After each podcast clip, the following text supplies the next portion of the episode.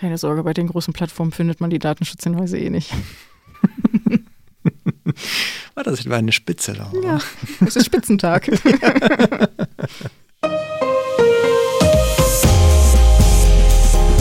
Herzlich willkommen zum Datenschutz Talk, Ihrem Podcast für die Themen Datenschutz und Informationssicherheit.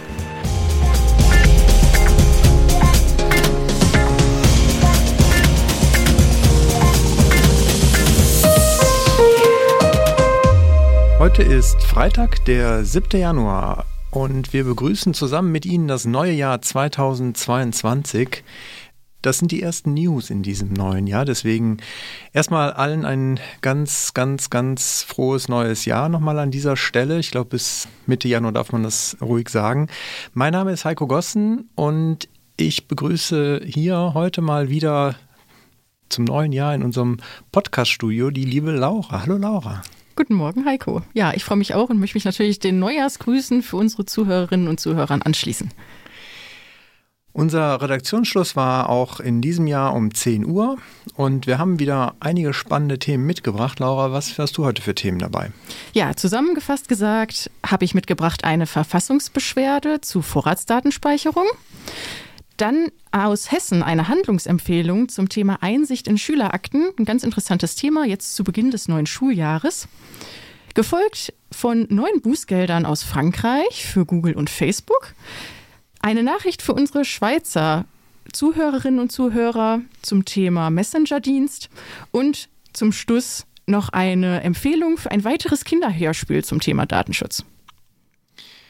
Meine Themen heute wären unter anderem die Datenerfassung durch die neuen ÖPNV-Apps, dann was zum Videokonferenzdienst WebEx und dessen Zulässigkeit oder auch Unzulässigkeit. Dann gibt es ein Update zum Bußgeldverfahren bei der Deutschen Wohnen und ich hätte dann zum Schluss noch ein spannendes Urteil, Schadensersatzurteil nach Datenschutzverstoß. Auch da bin ich, ja, bin ich äh, irgendwie so ein bisschen aufgeregt. Ach, brauchst du doch gar nicht sein.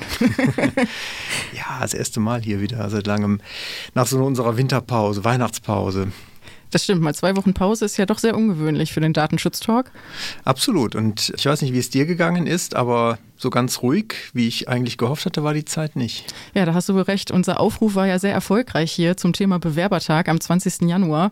Ja, und damit verbunden äh, viele Gespräche, die wir führen durften bereits, aber auch Sichtungen der Unterlagen. Also ich bin total begeistert, wie gut das funktioniert hat und spreche da natürlich auch nochmal einen Dank aus. Ja, dem schließe ich mich gerne an. Es ist wirklich großartig, wie viele Zuschriften wir bekommen haben und von daher also wenn Sie nicht gerade total qualifiziert sind und sagen, Ihre Bewerbung muss da auf jeden Fall noch rein zum Bewerbertag, dann erstmal würde ich sagen, mal kurz innehalten und wir, wir schauen mal, ob wir die zehn Plätze nicht eigentlich schon, schon voll haben.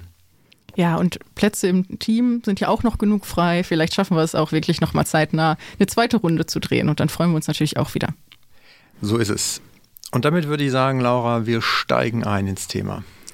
Ja, wie gerade angekündigt, meine erste Nachricht befasst sich mit einer Verfassungsbeschwerde gegen die IP-Vorratsdatenspeicherung beim Bundesverfassungsgericht. Hier hat sich der Arbeitskreis Vorratsdatenspeicherung der Aktivisten Digital Courage zusammengeschlossen mit 23 weiteren betroffenen Künstlern, Journalisten, Anwälten, aber auch Ärzte und Verbänden, die jetzt ihre Verfassungsbeschwerde etwas angepasst haben. Das hat den Hintergrund, dass ja die Novelle zum TKG zum Ende des Jahres stattgefunden hat und sich nun mal jetzt auch die Beschwerde auf neue Paragraphen bezieht, also nicht auf den alten 113a bis 113g TKG, sondern den neuen 176 und 177 TKG. Es wird in dieser Beschwerde stark kritisiert, dass oft diese Vorratsdatenspeicherung als milderes Mittel angesehen wird im Vergleich zu einer Vollerfassung von Verbindungs- und Standortdaten. Es wird ja meist begründet mit dem Thema insbesondere Kampf gegen sexuelle Missbrauchsdarstellung von Kindern. Aber ja, diese undifferenzierte Protokollierung sorgt natürlich dafür, dass im Anschluss daran umfangreiche, aussagekräftige Persönlichkeits- und Bewegungsprofile der Internetnutzer angefertigt werden können. Das ist die große Kritik hierhinter.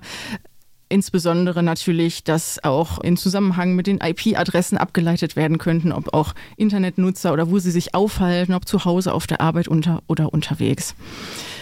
Also da ähm, bin ich persönlich mal gespannt, wie es da weitergeht. Ist ja immer wieder Thema hier bei uns, auch in den Datenschutz-News, diese Vorratsdatenspeicherung. Ja, wobei ich jetzt nach den letzten Watschen vom Generalanwalt vom EuGH eigentlich erwartet hatte, dass das Thema jetzt so langsam mal irgendwie sich beruhigt, aber das wird uns noch eine Zeit begleiten, wie ich befürchte. Ja, ich hätte meine erste Meldung zum traditionellen Kongress des Chaos Computer Clubs, dem C3, der ja traditionell zum Jahresende stattfindet, zwischen Weihnachten und äh, Neujahr.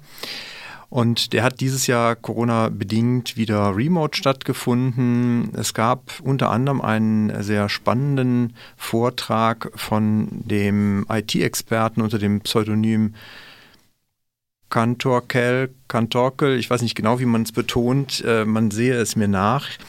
Aber auf jeden Fall, das Spannende daran ist die Datenerfassung von Verkehrsverbünden, die jetzt zunehmend ja auch über Smartphones ein Bezahlen der gefahrenen Strecke ermöglichen möchten. Und der hat sich jetzt die App Yannick auch mal angeschaut und das basiert auf dem Check-in-Be-out-System. Das heißt also, dass halt das Smartphone zum Beispiel anhand von Bluetooth-Beacons entsprechend registriert und äh, getrackt wird. Und das Interessante ist, äh, nachdem er sich halt einen Account auf so einem Präproduktionssystem angelegt hatte, konnte er sich da ein bisschen umschauen und auch entsprechend sehen, welche Daten dort erfasst werden von Nutzern oder erfasst werden sollen, wenn es dann live geht. Unter anderem werden dort wohl auch GPS-Daten erfasst. Das heißt, sogar 15 Minuten nachdem derjenige aus dem öffentlichen Verkehrsmittel ausgecheckt hat. Das heißt, man kann also 15 Minuten lang eine Person damit noch nachverfolgen und wer halt in der Nähe der Bahnstation oder des, Bus, des Busstops halt äh, wohnt, den kann man halt im Zweifelsfall darüber natürlich sehr schnell identifizieren, wo er wohnt. Und es ist wohl sogar so weit möglich, dass man Bewegungen innerhalb eines Gebäudes und damit auch innerhalb einer Wohnung wohl nachverfolgen kann. Selbst Bewegungen, also welche Art der Bewegung, der Fortbewegung er wählt, also ob er jetzt zu Fuß geht oder mit dem Fahrrad fährt, kann man darüber wohl nachvollziehen. Was er nicht herausfinden konnte, ist, wie lange die Daten aufbewahrt werden sollen und ob die dann ich mal, sehr zeitnah gelöscht werden oder ob die dann auch längere Aufbewahrungsfristen haben, das ist im Moment noch unklar. Es ist auf jeden Fall ein Thema, wo ich finde, sollten die öffentlichen Verkehrsmittelbetreiber das Vertrauen der, der User nicht verspielen, indem sie da halt zu großzügig mit irgendwelchen automatisiert erfassten Daten umgehen, vor allen Dingen, wenn es halt nicht transparent ist. Ja, auf jeden Fall spannend, mal zu wissen, was sie dann alles die, als Zweckbestimmung für diese Datenverarbeitung doch erfassen. Ja, also Sie sagen wohl alles, was halt zur Abrechnung erforderlich ist, aber 15 Minuten finde ich, so nachdem ich die Station verlassen habe oder das, das Fahrzeug verlassen habe, schon echt ziemlich lang. Das ist mir schwer nachvollziehbar, wie das noch erforderlich sein kann.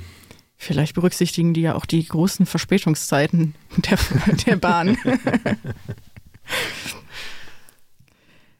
Ja, meine nächste Nachricht befasst sich mit einer Handlungsempfehlung vom Datenschutz in Hessen. Und zwar geht es hier dabei um die Einsichtnahme in Schülerakten wie ja gerade schon in der Zusammenfassung kurz gesagt, sicherlich jetzt ganz interessant zum Schuljahresbeginn. Denn ja, gemäß Paragraph 72 Absatz 5 des hessischen Schulgesetzes sowie Paragraph 1 Absatz 7 der Verordnung zur Verarbeitung personenbezogener Daten in Schulen äh, haben Jugendliche und deren Eltern ähm, sowie ja, volljährige Schülerinnen und Schüler das Recht, eben Akteneinsicht zu erhalten bei Schulen, Schulenaufsichtsbehörden oder auch beim schulärztlichen Dienst. Wie man sich sicherlich vorstellen kann als Datenschützer, ist die Einsichtnahme natürlich ein bisschen eingeschränkt, nämlich spätestens dann, wenn doch Daten von Dritten innerhalb dieser Akte sich ebenfalls befinden und eine Trennung nicht oder nur mit unverhältnismäßigem Aufwand eben möglich ist. Aufgrund dieser Schwierigkeiten, die es in der Praxis hin und wieder gibt, hat, wie gesagt, der Landesbeauftragte für den Datenschutz in Hessen nun diese Handlungsempfehlung veröffentlicht. Wir werden hier natürlich auch gerne den Link dazu in die Show Notes packen. Und ja, vielleicht kurz zusammengefasst ist es so eine Art Checkliste, was denn alles, alles zu beachten ist für eine Schule oder eine Schulaufsichtsbehörde, wenn denn eben Einsicht gefordert wird, angefangen von einem formalisierten Prozess und den umfangreichen Dokumentationen, wer denn überhaupt Einsicht nimmt. Dann natürlich im Vorfeld die Kontrolle der Akte auf Daten Dritter. Dann sollte halt eben auch geregelt sein, dass eben Aufsichtspersonen anwesend sind. und das Fotografieren auch der Akten verboten ist. Und ergänzend dazu hat sich auch nochmal Landesdatenschutzbeauftragte dazu ausgesprochen, dass eine Aussendung der Kopie möglich sei, aber wie gesagt, das nur mit entsprechender Freigabe der Schule auch erfolgen kann. Also finde ich nochmal eine ganz schöne Checkliste eben für die betroffenen Stellen. Ja, spannende Sache. Ich hätte tatsächlich irgendwie zu Schulzeiten nicht dran gedacht, dass es da vielleicht so ein Einsichtsrecht geben könnte. Jetzt ist, glaube ich, ein bisschen spät, um nochmal bei meiner Schule nachzufragen. da hoffe ich mal, dass zumindest nichts mehr davon da ist. Jetzt wäre ich natürlich neugierig, was du denkst, dort zu finden. Aber nun gut, dazu ein andermal mehr. Das machen wir bei der nächsten Weihnachtsfeier, Laura. Ja, apropos äh, Schule beziehungsweise dann Hochschule, die Freie Universität Berlin hat wohl ein wenig Stress mit der Aufsichtsbehörde in Berlin, wie die Taz jetzt gemeldet hat diese Woche hat die Berliner Aufsichtsbehörde aufgrund einer Beschwerde der AStA sich dort nochmal die eingesetzte WebEx-Lösung eingeschaut von Cisco. Ist jetzt nach ja, monatelangen Prüfungen und Begutachtungen halt zum Ergebnis gekommen und hat dann auch die Hochschule im November darüber informiert, dass sie halt die eingesetzte Lösung für derzeit nicht datenschutzkonform einsetzbar hält. Die haben entsprechend auch nochmal darauf hingewiesen, dass halt durch die Lösung die betroffenen Personen ein, äh, ja, eine Beeinträchtigung ihrer Grundrechte und äh, Freiheiten natürlich hinnehmen müssen, unter anderem, weil die Daten in die USA übermittelt werden oder übermittelt werden können vom Anbieter. Und sie sagen halt, sofern halt jetzt diese Grundrechtsverstöße nicht entscheidend verringert werden können, dann könne man das halt nicht weiter tolerieren. Wenn das gelingen würde, dann könnte man halt gegebenenfalls für einen gewissen Zeitraum das noch als äh, tolerierbar einschätzen. Die AStA und die, die Hochschule hat wohl, haben, oder ja, andersrum, also nicht die AStA, sondern die Hochschule, wie die AStA berichtet, hat wohl ähm, im Hinblick auf Datenschutz generell wohl kein gutes äh, Zeugnis bekommen. Nämlich es gibt da wohl auch schon einen älteren Fall, wo es um Notensystem ging, von dem halt oder wo halt die Studierenden wohl auch die äh, Daten anderer einsehen konnten, beziehungsweise diese öffentlich einsehbar waren. Also da gibt es wohl insgesamt noch ein bisschen Stress. Die Berliner Aufsichtsbehörde hat ja schon zu Beginn der Corona-Pandemie 2020 angefangen, auch mal so einen Katalog zu veröffentlichen mit Einschätzungen zu verschiedenen Tools. Ist nicht ganz unumstritten und ich weiß jetzt ehrlich gesagt auch natürlich nicht, inwieweit man sich hier nochmal vielleicht auch dagegen positionieren könnte. Dafür habe ich mir das jetzt äh, ehrlich gesagt von Cisco, was da genau alles ähm, wie umgesetzt ist, nicht angeschaut. Bin aber trotzdem, wie gesagt, nicht unbedingt immer so den aufsichtsbehördlichen Auffassungen in Berlin so ganz d'accord. Eine kleine Spitze. Überhaupt gar nicht. Ja, ja also Entschuldigung, Laura, ja. aber äh, das darf man ja nicht vergessen. Das sind Meinungen. Also mhm. die Aufsichtsbehörden haben halt eine Meinung, das ist auch deren gutes Recht. Genauso wie jetzt halt mit dem Positionspapier zum TTTSG. Das ist, sind halt Meinungen. Ob das so richtig ist, was die Aufsichtsbehörde da meint, oder ob die Auffassung von dem einen oder anderen Unternehmen richtig ist, das müssen ja am Ende halt Gerichte entscheiden, auch wenn die Aufsichtsbehörden das auch in den letzten ein, zwei, drei Jahren vielleicht erst noch lernen. Das stimmt allerdings. Ja, und so komme ich jetzt auch zu den großen Bußgeldern aus Frankreich. Denn die französische Datenschutzaufsichtsbehörde hat hier Ermittlungen eingeleitet gegen Facebook Ireland Limited, Google Ireland Limited und Google LLC. Hintergrund ist hier, dass sich mehrere Betroffene beschwert haben äh, in Bezug auf die Umständlichkeit der Ablehnung von Cookies auf den Internetseiten facebook.com, youtube.com und Google FR. Und hier sind die Bußgeldbescheide zum 31.12. letzten Jahres zugestellt worden in Höhe von 60 Millionen Euro für Facebook und insgesamt 150 Millionen Euro gegenüber Google. Wie gesagt, weil es hier zwei Seiten betrifft. Die Begründung ist für alle Bußgeldbescheide gleich, denn die KNIL hängt sich hier an dem Thema der Schaltflächen auf. Denn wir kennen sicherlich zuhauf im Internet, wenn man sich dort bewegt, dass die sofortige Annahme von Cookies immer recht einfach dargestellt ist, dass jedoch eine gleichwertige Lösung für das Ablehnen ausbleibt. Das ist genau das, was hier die Aufsichtsbehörde auch bemängelt, nämlich diesen Ablehnungsmechanismus. Und dieser, so wie er halt sich derzeit dort darstellt, eben dazu führt, dass hier die Verletzung der Einwilligungsfreiheit und damit einhergehend ein Verstoß gegen Artikel 82 des Gesetzes, des französischen Gesetzes, Datenschutzgesetzes, Informatique et Liberté nachgewiesen werden konnte. Bei der Höhe der Bußgelder wurde erschwerend berücksichtigt, dass eben sehr viele Nutzer von dem Verstoß betroffen sind und dass die Werbeeinnahmen indirekt eben sich auf Grundlage der Cookies, äh, der gesammelten oder damit verbundenen gesammelten Daten eben erhöht oder ist es naheliegend, dass sich diese daher auch erhöhen könnten. Also da bin ich persönlich mal gespannt, ob die dann mit diesem Bußgeldbescheid durchkommen oder ob da doch noch jemand auch Beschwerde einlegt im Nachgang. Also ich finde es auf jeden Fall tatsächlich selber auch echt nervig, gerade bei Google, weil da kann man halt mit einem Klick zustimmen und wenn man dann halt auf äh, Einstellungen geht, dann muss man für jede Kategorie an- oder auswählen. Also das heißt, man hat irgendwie gefühlt 17 Klicks mehr. Finde ich auch super nervig. Also von daher würde ich das erstmal auch grundsätzlich unterstützen.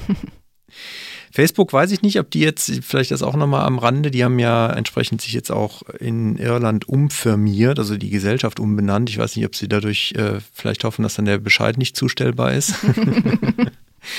Aber vielleicht dann äh, doch an der Stelle mal der Hinweis nochmal auf die Umfirmierung halt von Facebook Ireland Limited zu Meta Platforms Ireland Limited, was jetzt erstmal an sich natürlich nicht, ich sag mal, von der Sache her nicht viel ändert, außer dass, und das vielleicht mal so als kleiner Reminder für den Hinterkopf, natürlich im Zweifelsfall Datenschutzhinweise angepasst werden müssen, auch bei Unternehmen, die halt das in ihren Datenschutzhinweisen benannt haben, das Unternehmen, dass das jetzt entsprechend natürlich korrigiert werden muss. Da würde ich auf jeden Fall dran denken. Keine Sorge, bei den großen Plattformen findet man die Datenschutzhinweise eh nicht. War das etwa eine Spitze da? Ja, es ist Spitzentag. Sehr gut. Ja, ich hätte das äh, angekündigte Update zum Deutsche Wohnen Bußgeld. Wir erinnern uns alle eines der ersten und sehr hohen Bußgelder über 14,5 Millionen Euro, was die Berliner Aufsichtsbehörde gegen die Deutsche Wohnen verhängt hat. Das Ganze ist ja vor Gericht gelandet letztes Jahr, wurde dort im Gegensatz zum Landgericht Berlin, äh, zum Landgericht Bonn, Entschuldigung, äh, im 1 und 1 Verfahren. Das wurde entsprechend als nichtig erklärt, dieser Bußgeldbescheid, weil er halt nicht eine konkrete Person im Management der Deutschen Wohnen als Täter und äh, einen, der halt einen Verstoß begangen hat, identifiziert hat. Also das heißt, haben wir ja schon öfters thematisiert, wir haben unterschiedliche Rechtsprechung in Deutschland. Das Kammergericht Berlin hat das jetzt als Anlass genommen, das dem Europäischen Gerichtshof vorzulegen, nämlich zwei Fragen. Von Anfang Dezember ist wohl diese Vorlage schon. Und da geht es halt unter anderem dann auch um die Frage, inwieweit halt hier die deutsche äh, Regelung im OWIG Paragraph 30 OWIG ist es entsprechend dann auch dieses Funktionsträgerprinzip oder Rechtsträgerprinzip, ob das halt äh, gilt oder inwieweit halt hier auch das Unternehmen direkt entsprechend dann der Bußgeldbescheid, an denen das Bußgeldbescheid, an denen das der Bar, das neue Jahr fängt mit schwierigen Worten an, das, der, die, das, wo, wie. Also, lange Rede, kurzer Sinn, ihr wisst, was ich meine. Also kann das Bußgeld quasi direkt gegen das Unternehmen gerichtet werden oder muss hier entsprechend dann jemand Konkretes benannt werden. Das haben wir auch in der Themenfolge, die wir mit 1 und 1 gemacht haben, ja auch nochmal so ein bisschen beleuchtet. 1 und 1 hatte das entsprechend in dem Verfahren beschrieben, dass sie das nicht angegriffen haben. Und äh, von daher, wer diese Folge nochmal hören möchte, sich auch mit diesem Thema vielleicht nochmal ein bisschen beschäftigen möchte, dem kann ich natürlich diese Folge auf jeden Fall ans Herz legen. Ich finde sie halt eine sehr, sehr, sehr informationsreiche und interessante Folge. Werden wir auch nochmal in den Shownotes verlinken. Ja, macht ja auf jeden Fall Sinn, ist ja schon ein bisschen was her, die Themenfolge. Finde ich auch mal schön, wenn wir unterjährig unseren Zuhörern, Zuhörern diese Themenfolgen auch nochmal ans Herz legen, falls sie aus dem Fokus geraten. Das wäre natürlich sehr schade.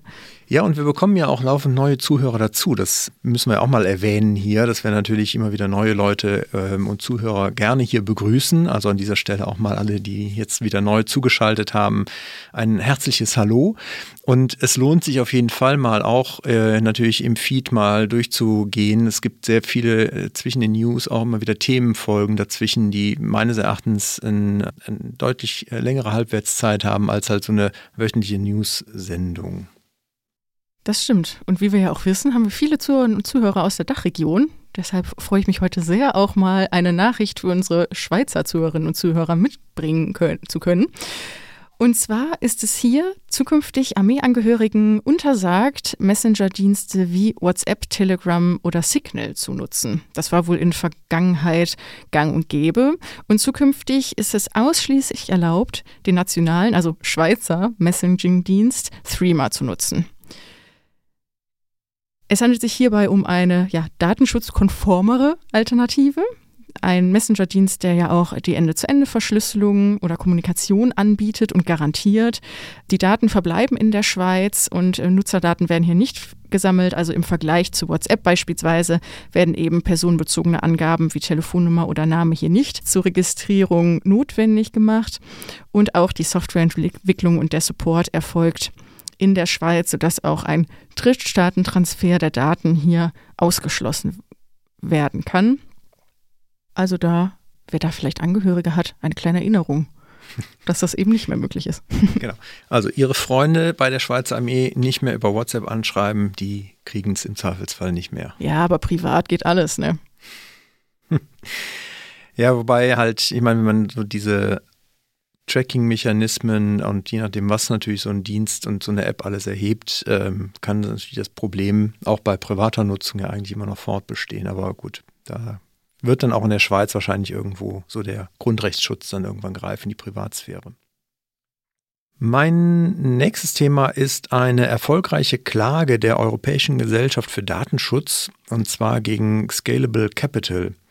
Das ist das, wie nach äh, eigener Aussage von der Gesellschaft, das erste Urteil in Deutschland für ein Opfer eines Datenlecks. Das heißt, Hintergrund war ein Datenleck durch ja, ein Stück weit unzureichende technische und organisatorische Maßnahmen des Fintech-Unternehmens. Dadurch wurden halt Daten öffentlich zugänglich. Und der Betroffene, der jetzt halt hier durch die Gesellschaft entsprechend unterstützt wurde und durch auch entsprechende Anwaltskanzleien, hat jetzt einen äh, Schadensersatz entsprechend durchgesetzt in Höhe von 2500 Euro für immaterielle Schäden, die halt einfach durch den Umstand, dass seine Daten hier verfügbar waren, entstanden ist, plus auch nochmal eine Erstattung aller materiellen Schäden, auch zukünftiger. Das heißt also auch, wenn jetzt im Nachgang noch irgendwelche Kosten entstehen, muss das Unternehmen diese entsprechend erstatten. Das Gericht hat die Berufung grundsätzlich zugelassen. Also das heißt, es kann natürlich sein, dass es noch weitergeht. Da sind wir wirklich mal sehr gespannt hier. Wenn das nämlich am Ende rechtskräftig wird, dann hat das echt Potenzial für die Unternehmen, weil wenn man sich mal überlegt, wie viele Geschädigte im Zweifelsfall bei so einem Datenleck betroffen sind und wenn die dann alle halt ihre, ihre Schadensersatzforderungen äh, stellen und man das mal aufsummiert, dann kommt halt ganz schön was zusammen. Deswegen, das ist für die Unternehmen wirklich ein Bedrohungsszenario, so ein finanzielles. Auf jeden Fall, vor allem wenn es ja auch um zukünftige Schäden geht. Hat es in sich. Ja, auf jeden Fall. Ich habe mal wieder ein Kinderhörspiel mitgebracht. Im letzten Jahr schon mal öfter darüber berichtet, dass ja insbesondere der Landesdatenschutzbeauftragte aus Baden-Württemberg, Stefan Brink, hier sehr aktiv ist, was denn ein Angebot angeht für Kinder, Eltern, Erzieherinnen oder auch andere Verantwortliche im Bereich des Kinderschutzes. Und hier ist nun im Laufe der Woche das neueste Kinderhörspiel veröffentlicht worden. Und zwar geht es hier um das Märchen Schneewittchen. Eine Folge davor ging es ja um Rumpelstilzchen und hier wurde ja als personenbezogenes Datum der Name oder dieser stand hier im Fokus. Bei Schneewittchen ist es jetzt so, dass eben diese fürchterliche Königin äh, den Wohnort von Schneewittchen rausfinden möchte. Wie wir wissen, der liegt bei den sieben Zwergen. Aber äh, ja, eine sehr schöne Geschichte, die es dort abzurufen gilt. Nicht nur das Hörspiel ist dort abrufbar, auch wieder ein, ein Lied zu dem Thema mit Untertiteln, was man mit den Kindern dann auch im Anschluss singen kann. Der Märchentext als Blanko-Version sozusagen und auch eine Anleitung und Infos zu diesem Projekt. Das finde ich wieder eine, ein gelungenes Paket für eben diese Personen, die sich halt mit diesem Thema besonders beschäftigen möchten und das Thema Datenschutz Kindern auch nahebringen wollen. Erinnert mich an die Pixie-Geschichte vom BFDI so ein mhm. bisschen. Da geht es ja um, ähm, wie heißt denn das? Den bösen Wolf. ich komme noch nicht drauf. Ja, also wer das noch nicht hat, ich habe es für mein, mein Patenkind bestellt und ich finde es tatsächlich auch sehr gelungen. Und dieses Pixie-Buch gibt es ja kostenfrei beim BFDI, kann man sich dort online bestellen. Also wer das noch nicht gemacht hat, kann ich auch, auch sehr empfehlen. Ist eine, ist eine schöne Geschichte. Ist es denn vor Weihnachten angekommen? Wichtigste es, Frage. Ja, es ist vor Weihnachten noch angekommen. Cool. Hat, hat geklappt, genau. Damit wäre ich für heute durch, Laura. Wie sieht es bei dir aus? Noch was auf dem Zettel? Nein, nichts mehr. Ich bin hm. ebenso durch. Danke. Sehr gut. Dann danke dir für einen schönen Jahreskickoff hier mit unseren Datenschutz-News. Sehr gerne. Ihnen natürlich wünschen wir alles Gute und Erfolgreiche für das neue Jahr und freuen uns auf viele gemeinsame Folgen hier mit Ihnen. Bleiben Sie uns treu und empfehlen Sie uns auch gerne weiter. Wir haben immer wieder natürlich freuen wir uns über neue Zuhörende, wie jetzt wie gesagt auch wieder einige dazugekommen sind. Deswegen machen Sie gerne auch ein bisschen Werbung für uns. Wir freuen uns dann, je mehr uns hören, desto mehr Spaß macht das natürlich hier noch und hält uns dann auch dabei, dass wir es weitermachen. Also von daher freuen wir uns sehr und Ihnen deswegen, wie gesagt, alles Gute fürs neue Jahr nochmal. Bleiben Sie uns gewogen und auf bald. Bis dann.